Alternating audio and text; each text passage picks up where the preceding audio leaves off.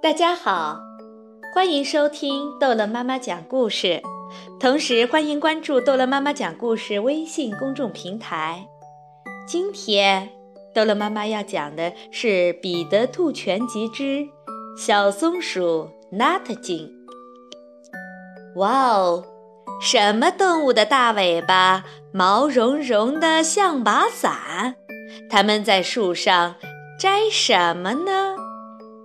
有一只叫做 Nutkin 的小松鼠，它和哥哥山贝里还有很多表兄妹住在湖边的一片树林里。在湖星的猫头鹰岛上，有一棵空心大橡树，橡树里住着一只叫老布朗的猫头鹰。每到秋天，树叶变成金黄色的时候。小松鼠们就会去猫头鹰岛采坚果。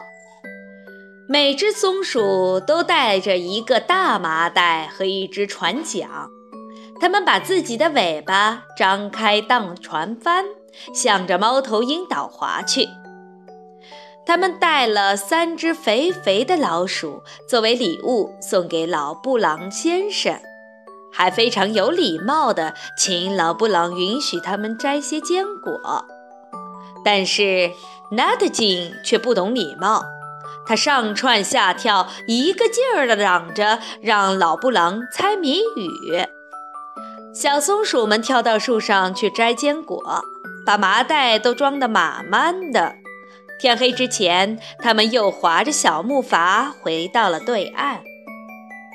第二天早上。小松鼠们带着一只胖胖的鼹鼠来到了猫头鹰岛。纳特金呢？他仍然一点儿也不尊重老布朗，吵着他猜谜语。他还大胆地拿着荨麻给老布朗挠痒痒。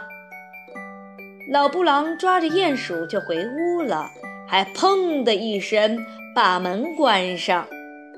纳特金从钥匙孔偷看屋内。还是咯咯的笑。别的小松鼠到处找坚果，把自己的麻袋装得鼓鼓的。Nutkin 呢？他捡了一些橡树籽儿当弹珠玩儿。第三天，小松鼠们早早起来去钓鱼，七条小肥鱼成了送给老布朗的礼物。除了纳特金之外，每只小松鼠手里都拿着一条鱼。纳特金什么礼物都没带，却跑在最前面，还是嚷嚷着让老布朗猜谜。第四天，小松鼠们的礼物是六只胖胖的甲虫，每一只都用树叶精心地包了起来。纳特金还是和以前一样。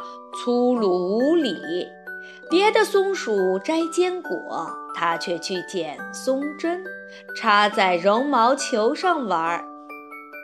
第五天的礼物是甜甜的野生蜂蜜。纳特金还是那么没礼貌，老布朗翻了个白眼，他非常不喜欢纳特金。其他小松鼠又把自己的麻袋装得满满的。纳特金却用山楂果玩滚球游戏。第六天是小松鼠们最后一次来猫头鹰岛，他们用小篮子抬来了送给老布朗的告别礼物——鸡蛋。老布朗似乎对这个礼物很感兴趣，睁开一只眼睛看了一眼，什么也没说，又把眼睛闭上了。这一次，纳特金竟然在老布朗面前大喊大叫，还跳到了他的头上。哎呦！一声凄惨的尖叫过后，紧接着便是一阵扑通声。小松鼠们吓坏了，跳进了矮树丛。